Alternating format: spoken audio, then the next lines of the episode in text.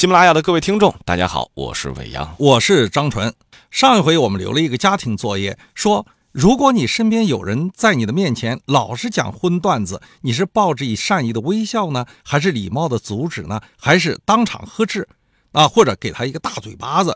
伟阳老师开句玩笑话说：“ 你会不会去报警呢？”哎，还真有人给我们留言哈，他就报过警，说是有一次和单位的同事啊吃饭之后，他每天都会给我们这位听众发荤段子，而且还当着单位同事的面用暧昧的口吻跟他调侃说话。后来他忍无可忍，就选择了报警。嗯，那再后来呢？再后来他说他不想干了啊，就换了一个单位。哎，我们要为这位这位女士点赞。哎，呃，不要急着点赞哈，这是一位男士啊，真的男的，男的还有那个，我想静静了。这个世界怎么了？男人也被男人骚扰，这也叫骚扰吗？男人被男人骚扰，同样也是骚扰。但问题的关键在于，我们想了解一下啊，遇到这种情况，大家伙会怎么来应对？是非常干脆的换一个单位，还是说有更好的办法来解决类似这样的问题呢？那么我们为什么会遇到这种情况呢？为什么你屡次的拒止，而对方依然是置若罔闻呢？这往往是相互之间的误判。那么我们说明事理而知进退，那作为任何人来讲，都不会说明知山有虎，偏向虎山行。那之所以出现这样的情况，更多的可能是来自于相互之间的误判。也就是说，你的这种礼貌的拒止，他理解为说你矫情。其实你内心是欲拒还迎，欲拒还迎，所以呢，他才会继续的去骚扰。那希望以更多的这种荤段子，能够让你呢，能够袒露心机，能够接受他的带引号的好意。嗯，所以面对这种情况，你要做的很简单，那就干净麻利快的告诉他说：“我真的是永远不可能接受这种暧昧的方式的。”啊，如果各位在生活当中遇到了类似这样的麻烦的话，要记得哈，快刀斩乱麻，以免啊影响到自己的生活，还给别人一些误判，对吧？那么各位如果喜欢我们的话题呢，就在节目的下方留言，我们在后续的节目当中啊，会统一来回复大家。上回的节目当中，我们说到，华生将自己新得来的一块表交给了福尔摩斯，以考验他的观察和推演能力。结果，福尔摩斯不但知道了这块表最初是华生父亲的，而且还推演出他父亲死后将这只表传给了华生的哥哥。并说出了华生哥哥生性放荡不羁、自暴自弃，有些坏毛病，既不喜欢整洁，又粗心大意。他之前本该有一个很好的前程，可是机会都让他放过去了，所以常常他的生活十分潦倒。虽然偶尔也会有点小钱儿，但是他因为酗酒而败家，最终也是因为酗酒而死亡。华生听了以后，一下子就跳起来了，他忍不住的在房间里面走来走去。福尔摩斯先生。这就是你的不对了，我真的无法相信你竟然会用这么一套只有江湖上的人士才会用的把戏。我敢肯定的说，你一定是预先访查到了我哥哥悲惨的历史，现在假装用一种玄妙的方法来推断出你所谓的事实。你想我会相信你只是从这只表上面就能够发现这么多的事实吗？不客气的说，你这些小小的伎俩真的没那么容易骗过我，亲爱的医生，我真诚的向你道歉，请你宽恕我。我光想着把这件事儿当成理论来论述，却忽视了这可能对你来说是一件非常隐私、痛苦的事情。我可以向你保证，在你给我观察这只表以前，我真的还不知道你还有一位哥哥呢。那你是怎么知道你本来就不应该知道的这些事实呢？因为我可以告诉你，你所说的每一个细节都是真的，是吗？那只是我这次的运气好罢了，这还算是侥幸。我说出的呃，只是一些我觉得可能的情况，并没想到会这么正确。不可能，那真的不可能。你是说，你所知道的这一切，仅仅是因为你所谓的推理，而不是你的猜想了？对，对，我向来不喜欢猜想，猜想是很不好的习惯，它有害于做逻辑的推理。你所以觉得奇怪，那是因为你没有了解我的思路，没有注意到往往能推断出大事来的那些细小的事实。咱们举例来说吧，我开始曾说你哥哥的行为很不谨慎，对吗？草率、疏忽大意，你仔细看看，就会发现，这只表不仅表盖的下面边缘上有两处细微的凹痕，整个表的上面还有无数的擦痕和刻痕。这是因为惯于把表放在有钱币、钥匙一类硬东西的衣袋里造成的。这样看来，就可以推断出，一个对一只价值五十多金镑的表这么漫不经心、毫不在乎的人，说他粗心大意、生活不检点，总不算是过分的事情吧？同样，我们可以推断出，单是这只表就已经如此贵重。如果说他继承了很多遗产，也不是没有道理吧？我听到了这儿，心里头啊就有些释然了。我不由自主地点了点头，表示领会了他的意思。也许啊，是我想多了。在英国伦敦商有一个惯例是，每收进一只表，必定要用针尖把当票的号码刻在表盖的里面。这个办法比挂一个牌子好，可以免去号码失掉或混乱的危险。用放大镜仔细看里边，发现这类号码至少有四个。结论是你哥哥常常窘迫，附带的结论是他有时境况很好，否则他就不会有力量去赎当了。最后，请你注意，这有钥匙孔的里盖围绕钥匙孔上有上千的伤痕，这是由于被钥匙摩擦而造成的。清醒的人插钥匙不是一插就进去吗？醉汉的表没有不留下这些痕迹的，他晚上上弦，所以留下了手腕颤抖的痕迹。这还有什么玄妙的？呃，这么说来，确实就太清晰不过了。福尔摩斯先生，请原谅我刚才对你的冒犯。我应当对你超凡的推理的能力有更大的信心才对呀。从细致入微的观察到搜集信息以后的推理，再到缜密的侦探逻辑，这种层层递进、环环相扣的思维特点，是福尔摩斯破案的不二法门。于是华生接着就问了。你最近还有什么亟待办理或者没有侦破的案件吗？没有，所以我才要注射可卡因呢。不用动脑筋，我就活不下去。除了工作，我怎么还会有其他的爱好呢？请站到窗前来，你仔细看一看，你眼中的世界不是这样的凄凉惨淡而又无聊的吗？看呐，那黄雾沿街滚滚而来，擦着那些暗褐色的房屋漂浮而过，还有再比这个更无聊、更平凡的吗？一是啊，试想，英雄无用武之地，有尽头又有什么用呢？犯罪是寻常的事儿，人生在世也是寻常的事儿，在这个世界上，除了寻常的事儿，还有什么呢？福尔摩斯说到这儿。忽然就听到了一阵急促的敲门声，我们的房东，也就是传说中的福尔摩斯的情人郝德森太太走了进来。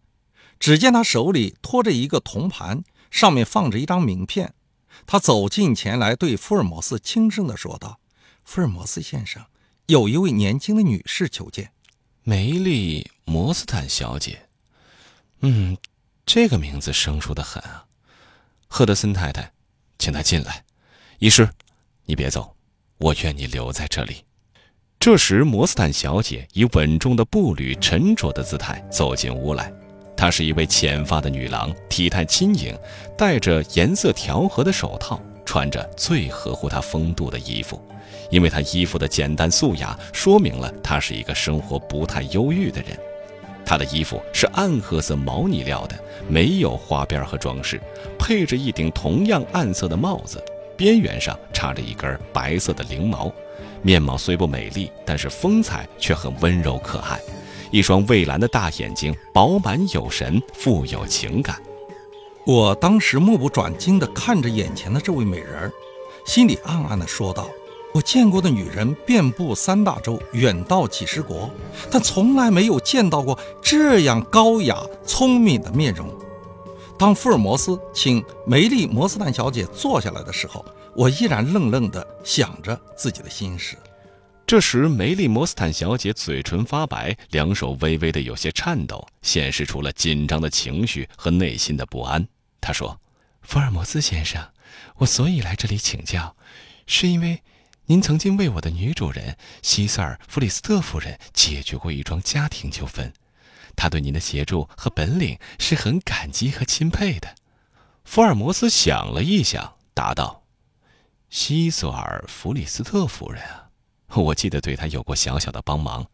那一件案子，我记得是很简单的。它并不简单，最低限度，我所请教的案子，您不能同样也说是简单的了。我想，再也没有任何事情，比我的处境更让人费解了。我看到福尔摩斯搓着他的双手，目光炯炯的从椅子上微微的倾身向前，在他那清秀的像药鹰一样的脸上，露出了精神高度集中的样子。那说一说你的案情吧。福尔摩斯用郑重其事的语调说道。直到这时，我才从刚才的失态中清醒过来。我觉得继续留在这儿有些不便了，因而站起身来说道：“请原谅我失陪了。”没想到这位年轻姑娘伸出她戴着手套的手，止住了华生。您如肯稍坐一会儿，或许可以给我很大的帮助呢。显然，摩斯坦对华生并不反感，至少在他的潜意识中，他是把华生当成了自己人。所以他才会在叙述一件和自己性命相关的案情的时候，没有排斥华生。这种天然的亲近感，在心理学上叫做心理图式，图画的图，式样的式。也就是说，每个人的心目中都有一个理想的人。我有时候也会觉得，哈，凡是自己喜欢过的人，这个人的言谈举止、一顾一盼，都会让你觉得舒服，而且经常会出现很雷同的下一个。啊，可能就像张老师所说的，很像自己身边曾经某个特别熟悉的亲人。所以呢，我们在生命当中，如果和一个原本陌生的人一见如故，或者是一见钟情，没有一点点的陌生感，我们要珍惜。林黛玉、贾宝玉第一次见面的时候，林黛玉当时吃了一惊啊啊！各位红迷可能还记得哈，她心下想到，好生奇怪，倒像在那里见过一般，何等眼熟到如此。贾宝玉当时也说了：“这个妹妹我曾见过的，这就是我们所说的图示的作用。”嗯，我也曾经接到过一个案子，一个美丽的女主播爱上了一个海归，两个人就很快的坠入了爱河。不久以后啊，当两个人出现在婚姻殿堂的时候，所有的人都觉得，哎呀，说他们是男才女貌、天造地设的一对。可是结婚不久呢？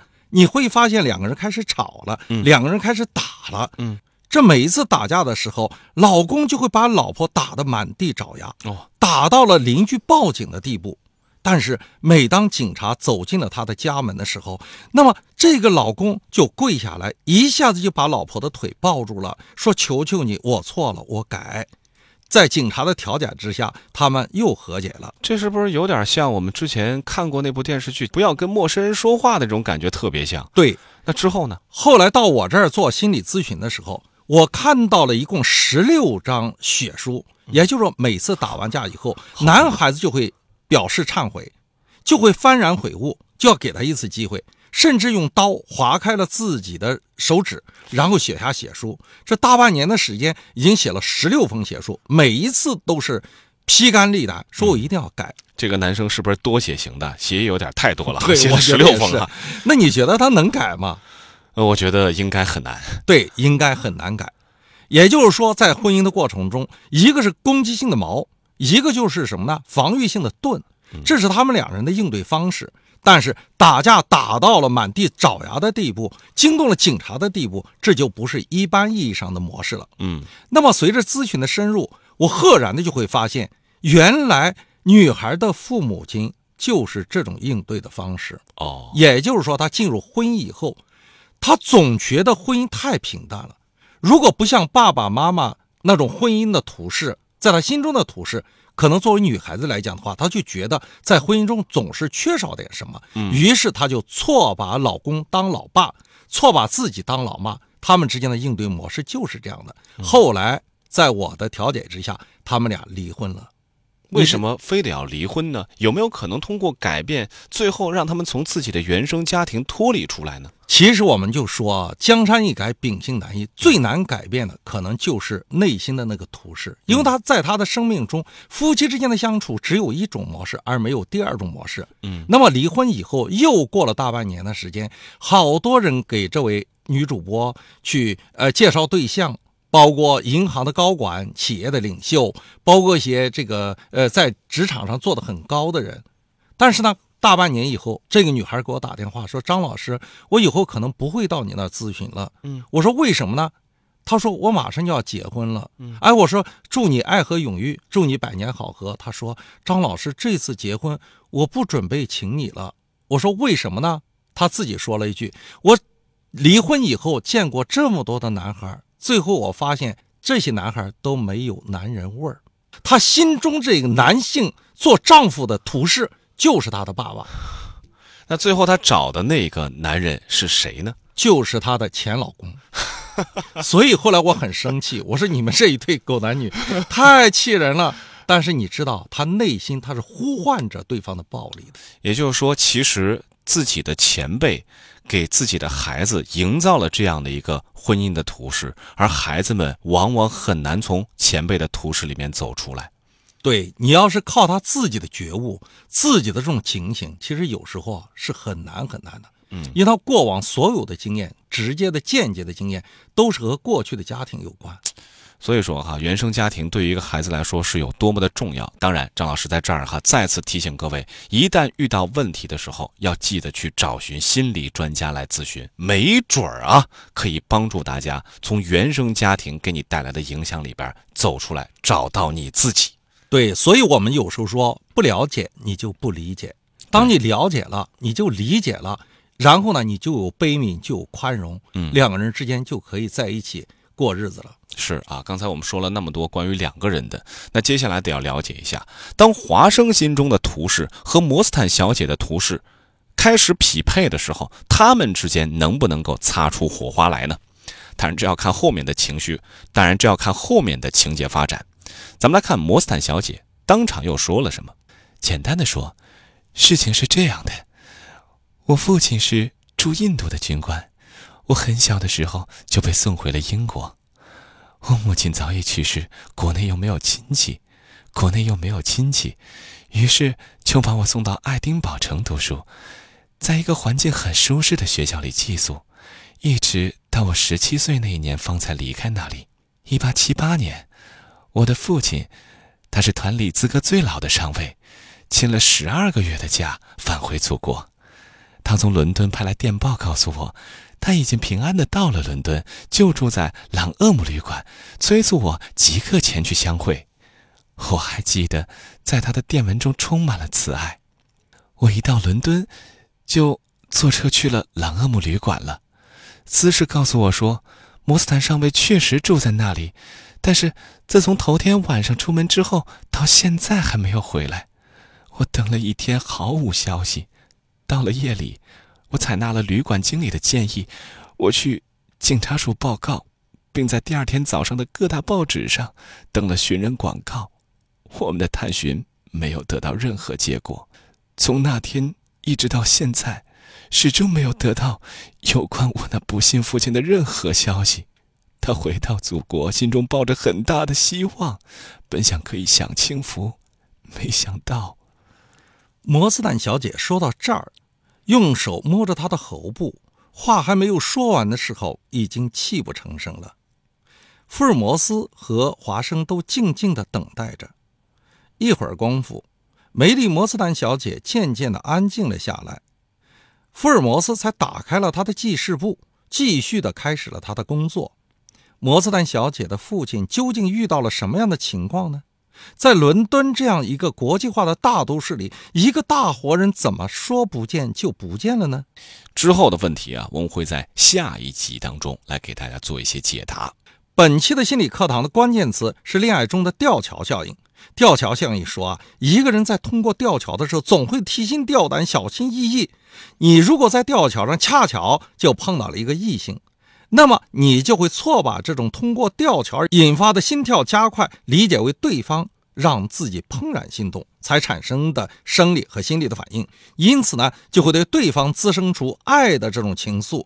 这就是为什么恋爱的时候，男孩子总喜欢带着自己的女朋友去看恐怖电影或者去野外旅游的真正的原因了。嗯，那今天这集啊，我们的问题是哈，你有没有想过为什么会爱上另外的一个人？